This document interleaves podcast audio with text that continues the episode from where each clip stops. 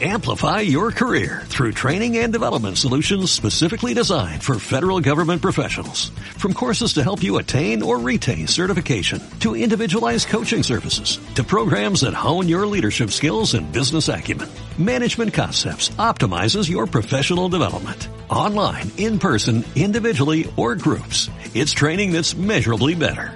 Learn more at managementconcepts.com. That's managementconcepts.com. Desde el cinematógrafo de los hermanos Lumière hasta los más sorprendentes avances del cine digital. El desierto es circular. Tendremos que viajar en espiral. Encapsulamos en este programa la experiencia de la vida transformada en historias que todos descubrimos.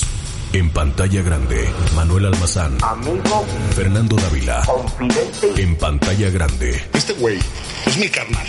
Si uno de ustedes le pone la mano encima, se las dejo conmigo. ¿Cómo la ven? ¡Claro! En pantalla grande. Pues ya estamos de regreso en pantalla grande con el buen Hugo Proa que nos acompaña como siempre, eh, como ya está haciendo una buena costumbre. Y la mala costumbre es la de Fernando Dávila, que en esta ocasión no, no va a estar con nosotros en este bloque en particular, porque además estamos seguros de que no hizo la tarea.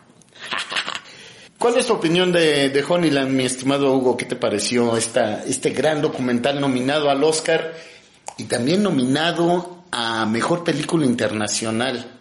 Sí, ya van bastantes premios, ¿no? Del documental. Muy padre, la verdad, bastante...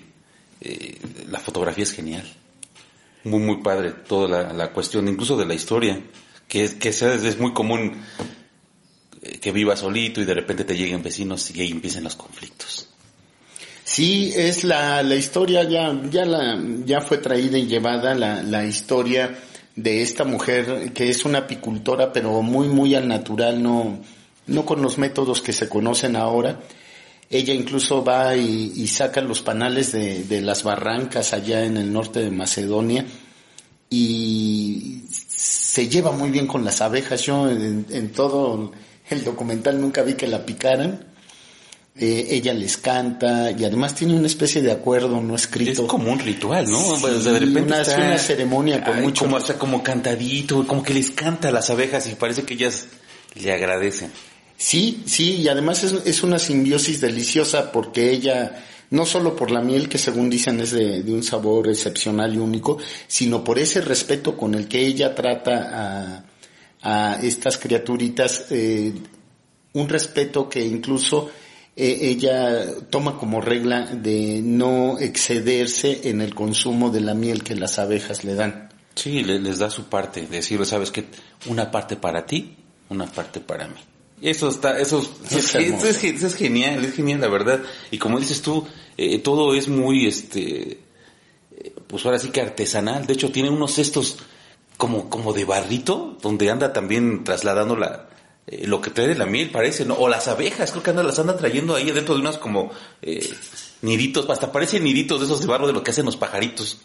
Sí, y, y bien lo bien lo anticipaste tú, eh, los problemas empiezan eh, con la llegada de una familia de nómadas, eh, son muchos hijos, eh, la, la pareja, la pareja que es la, la cabeza de la, de la familia, y ellos son pues también ganaderos, ellos tienen reses y Bastantes. Sí, muchas. Y, y además, pues llegan y se instalan y además ven que lo de la miel puede ser buen negocio y es cuando todo se echa a perder, cuando el dinero, el siempre puerco, asqueroso dinero, lo echa todo a perder porque ellos eh, deciden que más bien hay que sobreexplotar a las abejas y es donde, eh, insisto, empiezan los problemas, incluso con las mismas abejas. No, bueno, es que también la ambición también de, las personas, porque ellos no, no, no eran, eh, no se dedicaban a la parte de la miel.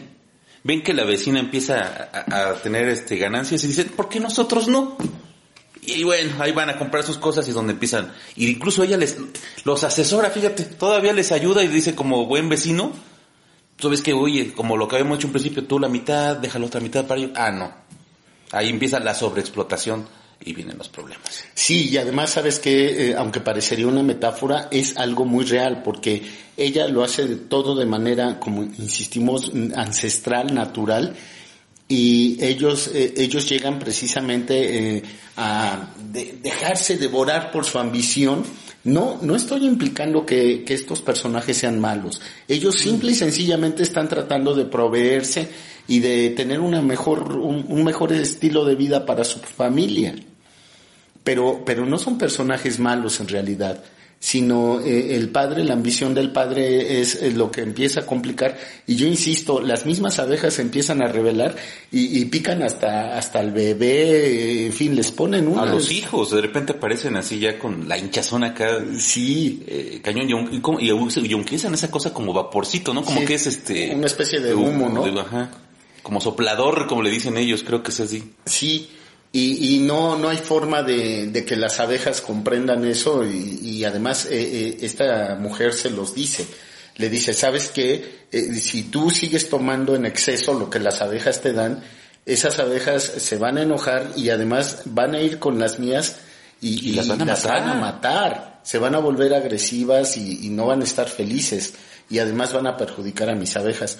Y, y bueno, el, el padre de familia no hace caso y, y- e insistimos, ahí vienen las consecuencias y además, más allá de la metáfora, es una realidad. Eh, como, como, como especie, así llegamos, así tratamos de sobreexplotar y después cuando vienen las consecuencias ya estamos pensando si el cambio climático es una teoría de la conspiración o si todas estas cosas que suceden son porque nosotros las causamos. Eh, Exactamente, o sea, por ejemplo, eh, ella vive, convive con, con- y respeta lo que tiene a su alrededor, le da la importancia y el equilibrio que tiene que estar. Pero de repente, como, como dijo ahorita Manuel, llega, llegan ellos y entonces ¿qué pasa? Que, ay, bueno, a, sobreexplotar y a maltratar a, a lo que tienes a tu alrededor, que ellos te van a proveer, pero a veces ellos no lo entienden y ahí es donde vienen los problemas. Hay, hay una subtrama muy, muy mm, interesante que es la, la vida de esta mujer que, insistimos, también es, eh, según la información que tenemos, es ya de las últimas apicultoras que hay eh, en, en Europa. Europa. Eh, ella, ella vive con su madre ya moribunda, ya la, la señora ya está postrada, ya está muy mayor y además viven de manera, yo, yo lo escribí así, frugal, porque viven con lo necesario. Sí, eh, le, le va bien, podríamos decirle que le va bien con la venta de la miel en la gran ciudad, pero eh, eh, ella, ¿qué, qué es el- el- la parte de vanidad que, que atiende, que se atiende? Es comprar un tinte para el cabello. Pero fuera de eso, le compra sus platanitos a la mamá, eh, eh, pues tratan de subsistir, no tienen, no tienen luz eléctrica, no tienen eh, agua potable, eh, todo, todo es de la manera como, como viene. Y ahí volvemos a lo que dice el buen Hugo, a la, esta gran fotografía que nos deja ver cómo la naturaleza Sí, genial, también ¿eh? eh, tiene un manto, un- un- una especie de manto eh, protector sobre ella y sobre las abejas. Sí, muy, muy padre. Y la verdad, si tienen oportunidad, véanla, en verdad, véanla, véanla, la van a disfrutar. Esta está muy, muy bien hecho. Este, de- híjole, pues creo que sobran las palabras, Manuel. O sea, tienen que verla. La verdad es que sí, por algo tantos premios, ¿no? Y se puede ver en familia. Eh, Sí, claro, Sí, ¿eh? comprendan, eh, es un documental, tiene su toque contemplativo eh, muy, muy bien, muy bien llevado, eh, porque además la película es emocionante cuando el conflicto se desata. Eh, entonces, eh, eh, es- eh, una cinta, yo insisto, para ver en familia. Eh, lo- los pequeños, si uno les explica, o, o a los no muy pequeños, eh, la pueden disfrutar bastante y pueden comprender que, que de veras hay, hay mm, todo, no todo, sino hay cosas eh, en el cine que, que les puede dar muchísima satisfacción también. Ta- eh, eh, casi lo mismo que los Vengadores o que los Transformers o que los Rápidos y Furiosos. No en la misma medida me refiero a espectacularidad, pero sí a situaciones reales que nos pueden tocar a todos. Sí, el hecho del compromiso tanto con la vida como con la naturaleza. Yo creo que eso es así súper importante. Y recuerda que también la abeja eh, es uno de los insectos así más importantes ahorita que nos llevan en nuestra vida, al final de cuentas. Sí, sí, sí, sí, es, eh, está ya declarado, no, no lo inventamos nosotros, ya está declarado como uno de los seres vivos más importantes del planeta. Exacto, exacto. Entonces, bueno, eh, la lección, de veras la lección está aprendida, la película tiene, tiene un discurso maravilloso. Eh, yo sigo insistiendo en estas personas, en los directores que originalmente lo que querían hacer era un documental sobre la mujer y circunstancialmente llegaron los, los turcos, los nómadas turcos, y, vieron que la, la, historia podía, podía dar un giro interesante. Y bueno, evidentemente tuvieron que trabajarlo, se llevaron más de tres años, pero qué maravilla de película les quedó. Honeyland es de veras de lo mejorcito que se va a ver este año. Sí, por favor, véanla, véanla. Pues vamos a hacer, vamos a hacer pausa, vamos a ver si nuestro productor se aplica y, y logra logra conseguir eh, la, la, canción final, la canción final, ah, está muy padre, que está fabulosa también. Eh, este, estos macedonios que, eh, pues tal vez siguiendo el, el, efecto parásitos, lograron, imagínate, metieron, se, se, llevaron dos nominaciones, algo que muchos países no han logrado, eh, dos nominaciones al Oscar en diferentes categorías, de veras, eh, qué, felicidad y ojalá eh, el Oscar siga manteniendo también ese espíritu. Esta es la película que debió ganar el Oscar como mejor documental. ¿Y tú qué opinas, mi, mi estimado Fernando? Sería bueno también eh, conocer tu, tu opinión para que cierres el comentario y pongas la canción del final, a ver cómo le haces, porque yo, yo no la encontré en plataforma. bueno, Fernando la va a encontrar. Sí, sí la va a encontrar. Pero.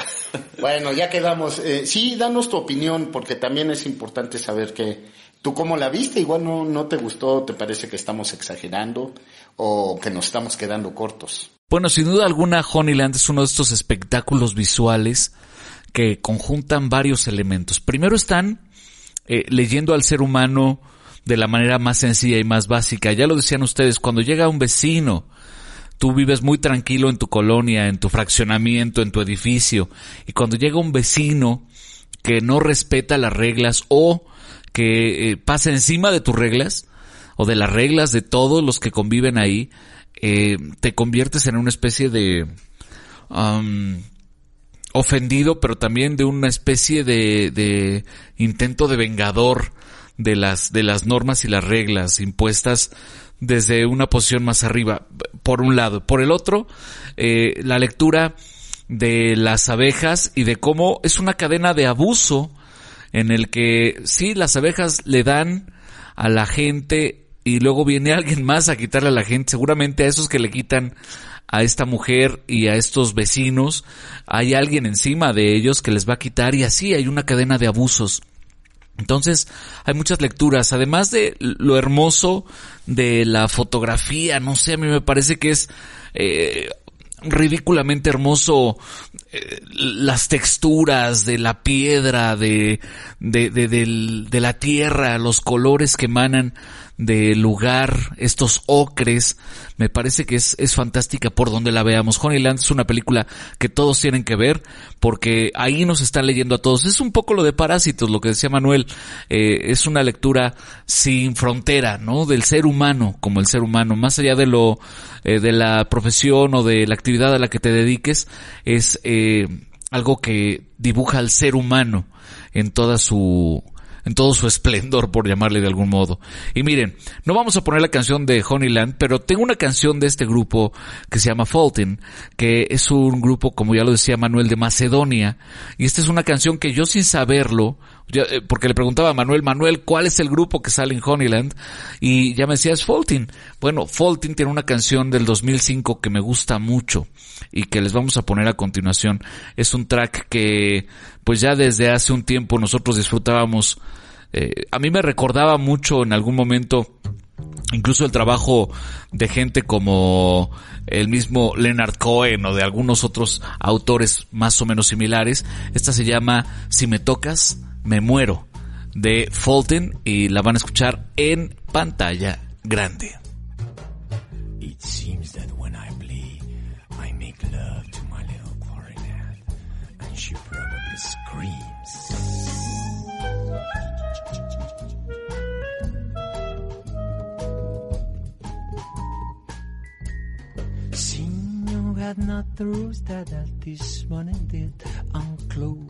purple mantle to the light. Lost before the day without the glory of Remorai who color bright as yours bright. A senior had not the rose that at this morning did unclose purple mantle to the light. Lost before the day without the glory of rainbow red. Her color bright as yours bright. And if you touch me all the, all the, and if you touch me the, all the, and if you touch me all the, all the, and if you touch me the, all the, Signor had not the rose that at this morning did unclose purple mantle to the light. Lost before the day that the glory of red, or color bright as yours bright. A Signor had not the rose that at this morning did unclose purple mantle to the light. Lost before the day that the glory of her color bright as yours bright. And if you touch me the, all the, all the, and if you touch me all the, all the, and if you touch me all the, all the, all the, and if you touch me all the, all the,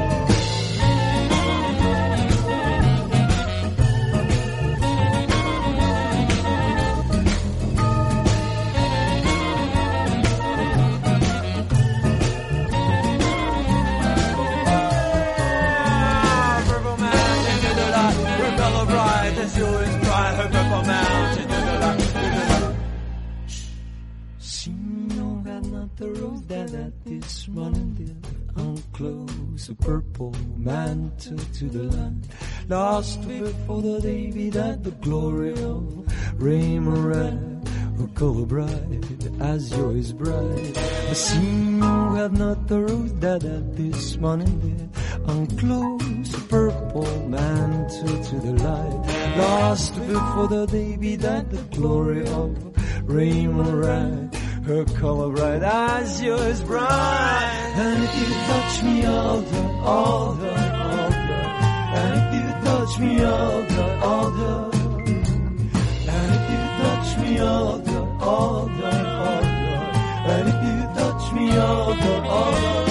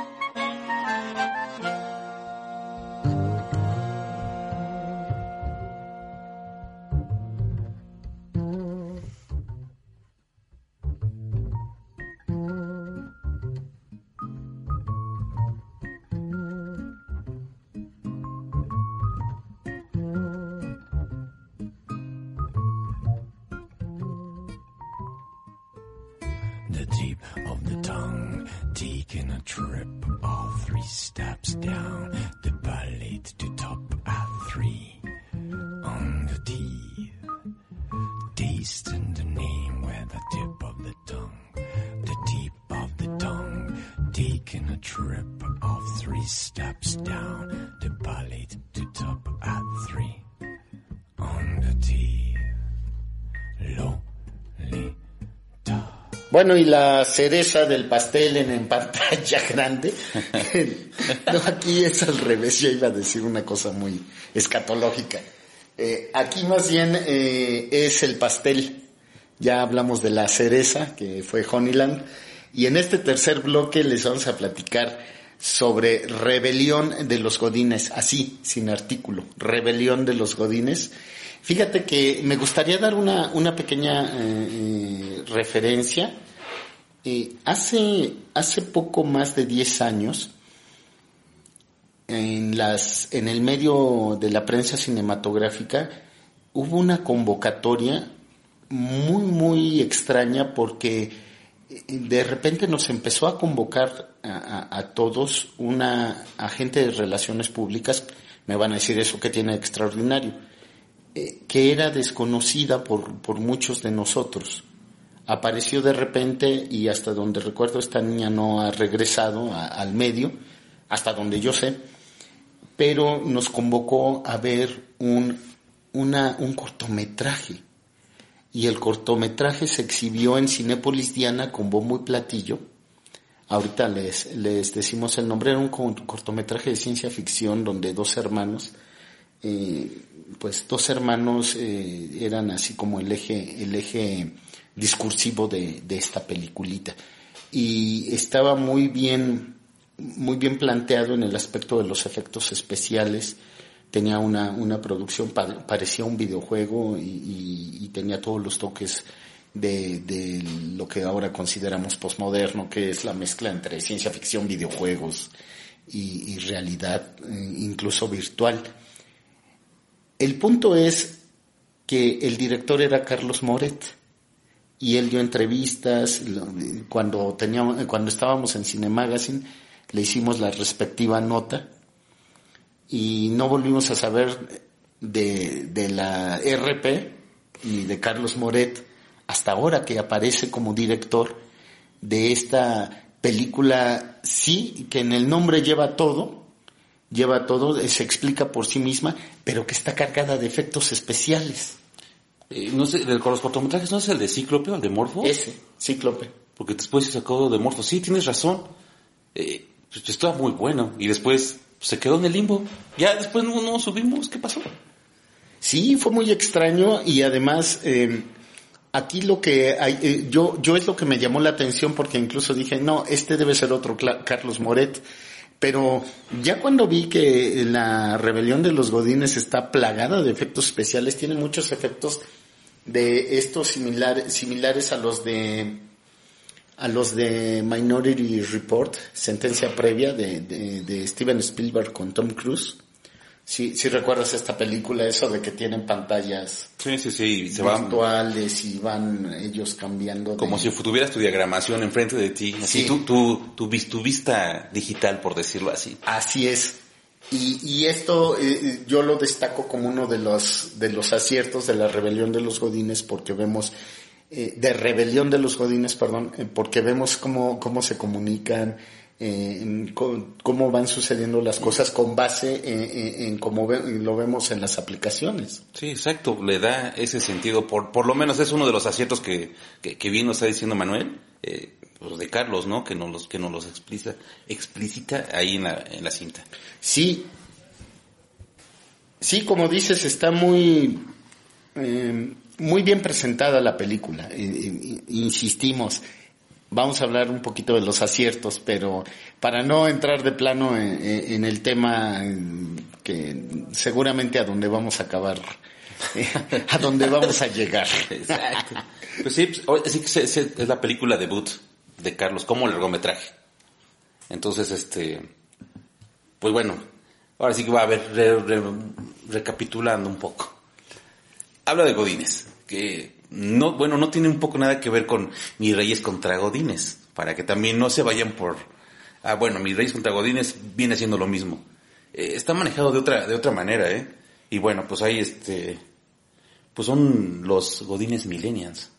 Sí. eso sí también tiene que, que ser, o sea, eh, la tecnología está a la par, porque es una empresa que se dedica a hacer aplicaciones y toda esta parte, ¿no? Digital. Y además, sabes que eh, esta empresa eh, está como que dirigida por dos hermanos, eh, que una, una de ellas es este, Bárbara de Regil. y, y, el otro el otro cuate que él sí se me olvida. Um, híjole. Espérame, está... El otro hermano es eh, Mauricio Argüelles y lo que hacen es eh, ellos eh, manipulan, ellos son la mano que mece la cuna, aunque hay un, evidentemente hay un, eh, un CEO, un director general, que eh, es este, este gran actor Fernando Becerril, eh, a, quien hemos visto en tantas películas, yo me acuerdo mucho de él, eh, con la acompañado de la famosa frase oral relaxation en, en Dramamex. Eh, él es el, el, el dueño de la empresa, él la ha hecho crecer, pero confía mucho en estos personajes que lo que hacen en realidad es aprovecharse de su posición y no dejar que, que los demás eh, puedan de- destacar o incluso muchas de sus tecnologías y de sus logros eh, los, los filtran para, porque la película hasta tiene eh, un toque de espionaje industrial y nos encontramos aquí del otro lado precisamente a- a- al, al protagonista, que Que es, es, eh, es Omar Buendía, que es Gustavo eh, Helfhaf. así es, que es así de, de los conocidos de, de esta camada de actores y, y él, él lo que pasa es que pues es una especie de nini, pero muy emprendedor. Eh, pues de hecho trabaja en una friki plaza, tiene su, su negocito ahí de, pues, de recargas de teléfono y todo. Pues bueno, Manuel, tú algún día... Yo algún día lo hice. Nos contaste que trabajaste también algún día así, Sí. siendo amigo de Telcel. ¡Ay! La marca. Uy, bueno, ya, ya sabes, eh, Carlos, nos, nos debes una mención. El punto es que este hombre, pues su tío lo obliga a buscar trabajo, su tío es Alejandro Suárez, ya bastante cascadón, ¿eh? Yo ya. Pero, eh, Pero com- bien, pero pero complementa, bien. ¿eh? Y muy bien, muy bien, así, bien. sus dos, tres cachetadas acá el chamaco. No hay que olvidar que Alejandro Suárez está teniendo una especie de resurgimiento, ya vamos a hablar de esa película en su momento, eh, El Diablo entre las piernas, él es el protagonista, eh, junto con Cilia Pasquel. Pero bueno, paréntesis, eh, es el que lo obliga, le dice, oye, ya, deja de- Búscate algo de de veras, Sí, ¿no? sí, ¿cómo, ¿cómo vas a crecer si no tienes un buen trabajo? Y resulta que el cuate, como es emprendedor, logra hacer cosas grandes dentro de la empresa. No obstante, se topa con la pared de estos hermanos que no lo van a dejar eh, que triunfe, ni mucho menos que sobresalga. Sí, güey, presenta proyecto. De hecho, ese es uno de las de, de- de las misiones que tiene que cumplir para que se quede en su contrato. Y bueno, van a haber muchas cosas eh, de que la gente que va empezando de abajo, eh, hay mucho, mucha esa temática y la maneja eh, constantemente el hecho de la división de, incluso hasta- de escolaridades, ¿eh? Sí. De tú estuviste en escuela pública, te toca ser la talacha. Y yo, me, yo estudié acá, me toca ser el jefe. Sí, está muy marcado, pero no con tan grotesco, por decirlo así, de una manera, eh, ¿cómo se puede decir, mano? Sí, a- eh, eh, ¿qué es lo que hay que reconocerle a Moret? Que, que aunque me vuelvo a referir a, a- a Cíclope, a su cortometraje, era marcada la, influencia de, cine moderno, es- postmoderno español, estaba marcadísima. Aquí eh, el guion, sí hay que reconocerlo, el guion eh, te muestra que sí eh, están son conocedores del entorno mexicano, del entorno laboral mexicano. Cómo nos expresamos, cómo eh, hacen muchas cosas, cómo dentro de los mismos godines hay así como que eh, la, la basura se separa, ¿no? Entonces ahí ahí nos nos eh, encontramos precisamente esta clasificación que yo le reconozco que es otro de los aciertos de la película. Sí, de hecho le da mucho a los estereotipos que se siguen manejando y que no pasan en, en esa cuestión. Sí, sí, está, está muy bien sostenida esa parte y sabes también que, que reconozco como incluso predecible, pero que reconozco como uno, un acierto de la película, eh, el hecho de mantener eh, vigente eh, el discurso de la lucha de clases. De la lucha de clases, eh, eh, no entiéndase capitalismo salvaje contra neoliberales, como, eh, como alguno que está muy, a- muy arriba de todos nosotros en México nos lo quiere hacer creer. Y, y yo no soy anti, ¿eh? No, o sea, no soy fifí. Pero sí, esto está muy marcado, como dices tú, incluso eh, a mí me gusta esa parte donde le explican a, a este hombre, a- al personaje principal, donde le explican la misma clasificación de subespecies que hay dentro de los godines. Sí, es la- pues, los niveles, ¿no? O sea, que tú estás acá, o sea, no, no, no te vas a pasar este, de lo que eres, ¿no? O para lo que fuiste contratado, o sea, híjole, yo creo que ahí, bueno, los dos hermanos, ah, sí, sí, o sea, yo creo que varios nos hemos topado con ese tipo de gente. Entonces, híjole, Ahí, ahí le vamos a pedir a Fernando que complemente. sí, híjole, mucho. Pero, pero eh, bueno, insistimos, eh, eh, dentro de los aciertos seguimos considerando esos. Pero, pues, si quieres pasamos a la parte triste del asunto, mi estimado Hugo. nos vamos. Ah, no, ¿Cómo que nos vamos? No, la parte de, de la película. que había acabado. No, vamos a reconocerlo. La película es predecible. Sí, ya sabes, ya Por sabes qué va a pasar. Eh, ya incluso desde que ves a, Omar, eh, bueno, Omar el pr- protagonista, sabes que, en qué va a terminar, con quién va a terminar. eh, o sea, híjole, ya la historia ahí sí no hay mucho que rescatarle. Es buena, eh, sí tengo que reconocerle, es bastante entretenida. En- tienen que tienen que ir a verla. Yo creo que este para que puedan también checar la, la parte que decimos de- de- con la que iniciamos en cuanto a la, a la panorámica de la tecnología que está basada en tanto los comentarios y la visualización de los personajes con las situaciones que tienen que enfrentar. Sí, sí, eh, eh, no obstante tiene, tiene esa, esa, eh, se, se- siento que se empieza a morder la cola eh, desde el título. El, el título te lo dice absolutamente todo, ya sabes qué va a pasar. Y además, como dices, eh, después de la presentación de los personajes, del planteamiento, ya sabes que tiene que haber un conflicto y ya nada más estás esperando eh, en qué momento se va a dar y además ya hasta sabes cómo se va a resolver. Sí, porque además yo vuelvo a insistir y, y creo que esto convendría platicarlo con Fernando en su momento. eh, ¿Qué le pasa a muchas películas con, con el avance cinematográfico?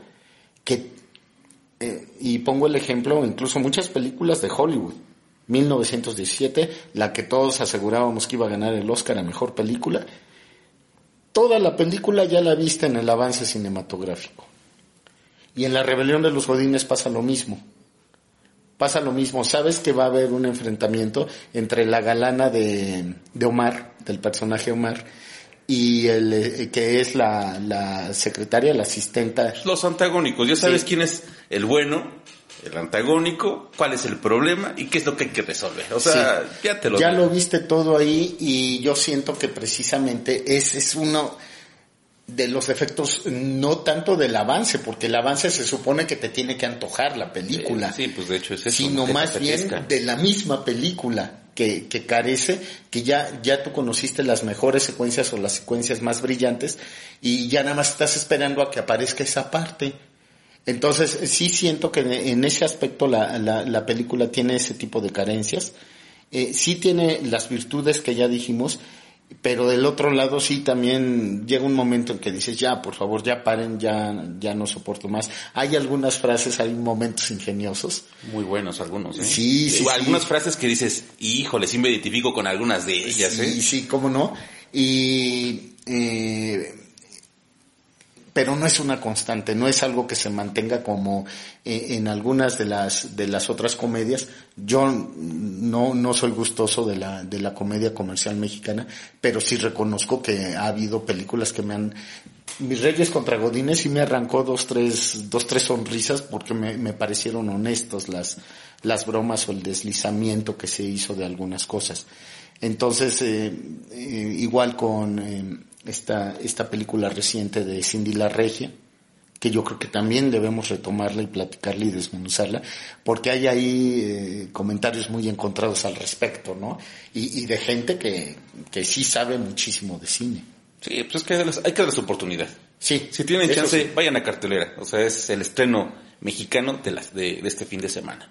Sí, vayan a verla para, para ver cómo les va y qué, qué les pasa con esta, con esta última, última locura de, de Carlos Moret. Eh, qui- quiero ver más cosas de él. Qui- Quisiera que regresara a la, a ciencia ficción.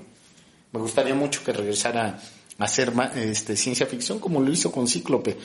Y, y, y ganarse precisamente ese lugar que, que tuvo con un cortometraje. Sí, pues esperemos que, eh, que este primer proyecto se, se dé la puerta para, para lo que realmente le conocimos en, en el cortometraje, ¿no? para un largo de ciencia ficción. Pues ojalá. Fernando, como siempre, de... no, no es cierto, ¿qué estoy diciendo? Fernando, Ya. esperamos... Ay, mamón. Fernando, como en el bloque anterior, eh, esperamos tu, tu réplica, porque estamos seguros que te identificaste eh, seguramente con alguno de los personajes, eh, el de los millennials es bastante probable.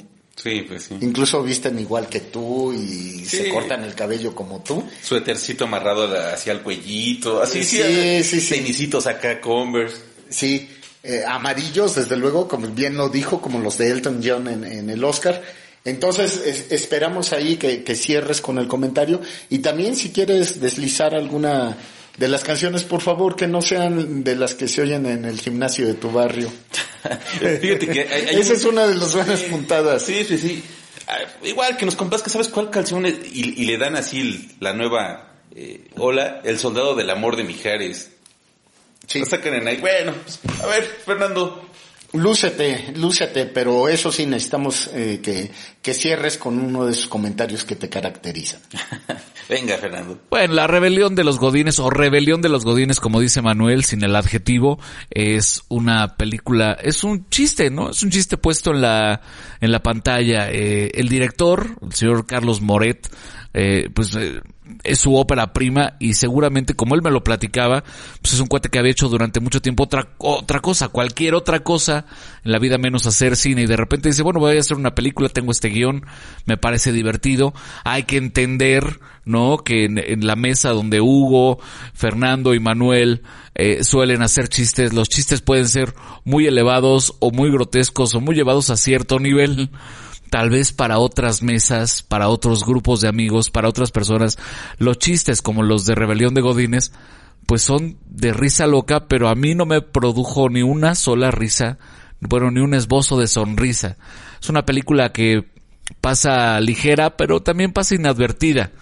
Y puede ser un divertimento, ah, sí, pero yo invertiría mi dinero en alguna cosa que me haga carcajearme hasta que me duela la barriga y no en esta cinta. Eso, eso es mi muy humilde opinión. Vamos eh, a escuchar, ya lo decía Hugo y tiene toda la razón. eh, Una de, uno de los momentos clave de la película es cuando van al karaoke y el protagonista decide cantar esta canción de Mijares que se llama Soldado del Amor. Yo voy a hacer mis ejercicios este de guerra en este momento, así que los dejo. ya me están enseñando las armas, así que voy a los ejercicios de guerra y quédense en pantalla grande.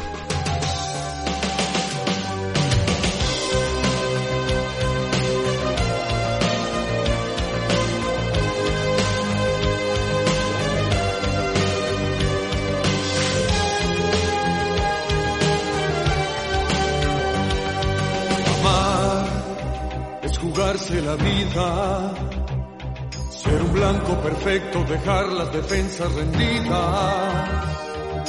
Amar es romper el espejo, gritar contra el viento y sentir. Cada mirada tuya es un puñal que se me clava. Cada vez que me rechazas el impacto de una bala y saber que voy perdiendo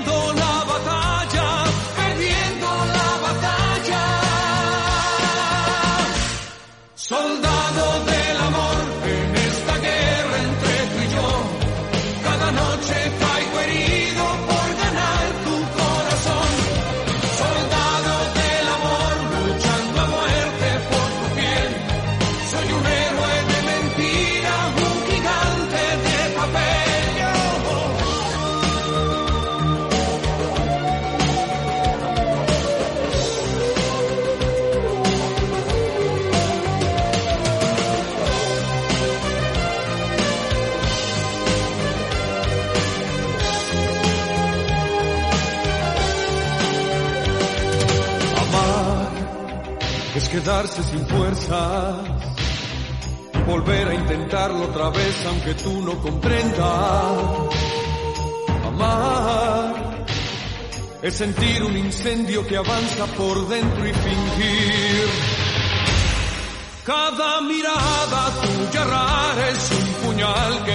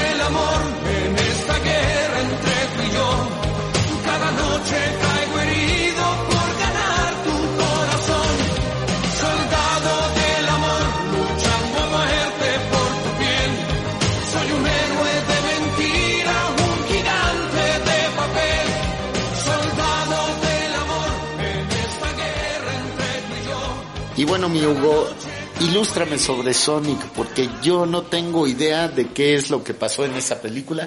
Lo que sí rec- reconozco es que Jim Carrey todavía lo tiene, tiene un buen músculo y lo sabe explotar bastante bien. Pero te voy a ser sincero, a mí Sega Sonic, yo, yo pasé de noche ante todo eso, la única referencia que tengo es cuando Sonic le aconseja a Bart que, que se robe un videojuego. en uno de los capítulos. No, pues viene. Sonic, pues bueno, es desde juego, quien, nos tocó jugarlo.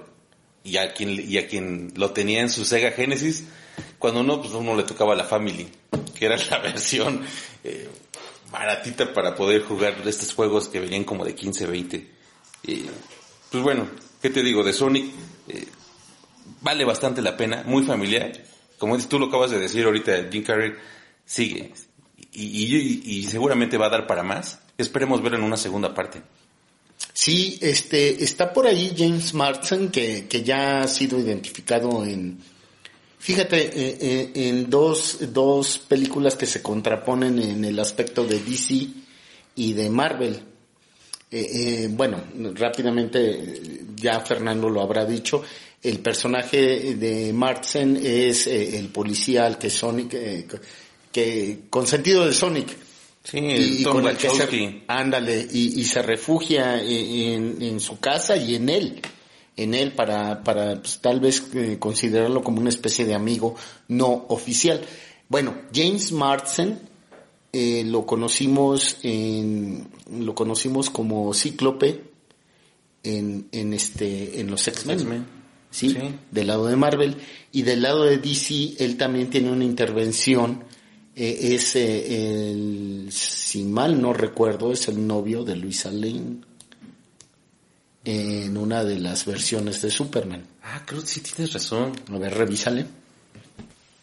Pues ya ves, ya verificamos y efectivamente James Marsden es el, eh, eh, el padre adoptivo del hijo de, de Superman. Sí, en, la- en- en el primer, en uno de los Supermanes anteriores al que sale en la Liga de la Justicia. Sí, sí, sí, no, no piensen que esta cosa de ahora, eh, esta cosa, más bien, no piensen que lo de ahora, sino esa cosa de antes, porque la verdad sí estaba bastante, bastante triste y pobre en ese entonces.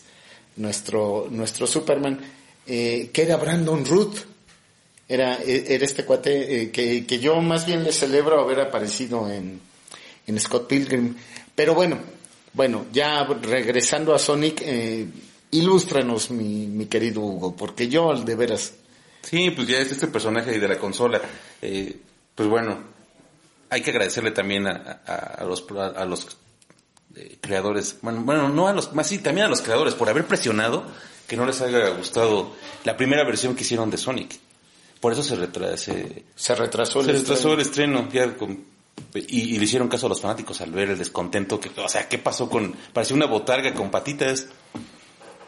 El Sonic, la versión Fíjate que eh, ese es un punto interesante que ya la, es una especie de, por lo menos en, en el diseño de alguno de los personajes, es lúdico porque los personajes, eh, la, la gente, eh, eh, el personaje se hace viral por desagradar a la gente y, y los fanáticos insisten en que, en que debe de tener modificaciones. Y la modificación viene por un fanart. Fíjate. De- y, y de ahí viene así de la presión a, a- la productora de, sabes que no, no, no me gusta eso. Es una película grande, es una película de la Paramount Pictures que además eh, se ha mantenido al margen precisamente esta lucha que tiene DC Comics con, con Marvel. Y bueno, Disney ahí medio al ladito observando, eh, pero, pero es una, una película importante desde el punto de vista de videojuegos que llegan a, a la pantalla grande. Sí, no, no, no se la, no la pierdan. Es familiar totalmente y, y quédense hasta el final. Hay una escena post crédito. Sí, hay, hay secuencia eh, postcrédito, no, no se la pierdan. Y bueno, Fernando, pues eh, evidentemente tienes que poner cancioncita de Sonic. ¿Tú qué recomiendas, mi estimado Hugo? Ay, híjole. Se la dejamos a Fernando, que esta vez la ponga él.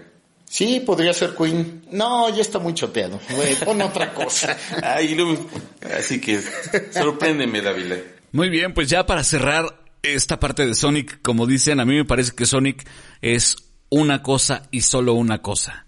Bueno, una persona y solo una persona. Jim Carrey, un genio, y como lo han dicho ustedes, eh, cerremos con una canción que tiene que ver con Sonic. Este es un grupo que se llama Ghost Hounds, como sabuesos de fantasmas, y la canción se llama Malas Noticias. Malas noticias es que se acaba en pantalla grande, pero regresamos pronto. Muchachos, gracias a la distancia, un abrazo y nos encontramos ahora sí en vivo para decir salud y veamos más películas eh, la próxima semana. Los invitamos para que se queden con nosotros.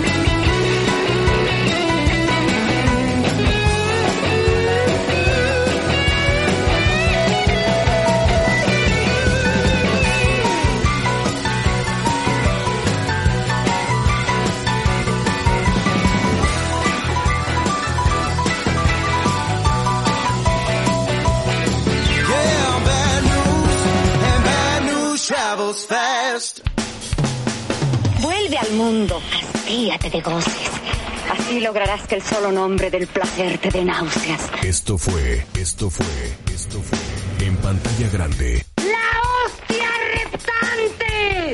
El cine nos explica el mundo en pantalla grande. Esto del cine, además de santo ejercicio, es muy entretenido. Una producción de cuatro consultores.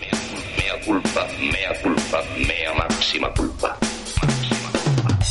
En pantalla grande. Amplify your career through training and development solutions specifically designed for federal government professionals. From courses to help you attain or retain certification, to individualized coaching services, to programs that hone your leadership skills and business acumen, Management Concepts optimizes your professional development. Online, in person, individually, or groups, it's training that's measurably better. Learn more at managementconcepts.com. That's managementconcepts.com.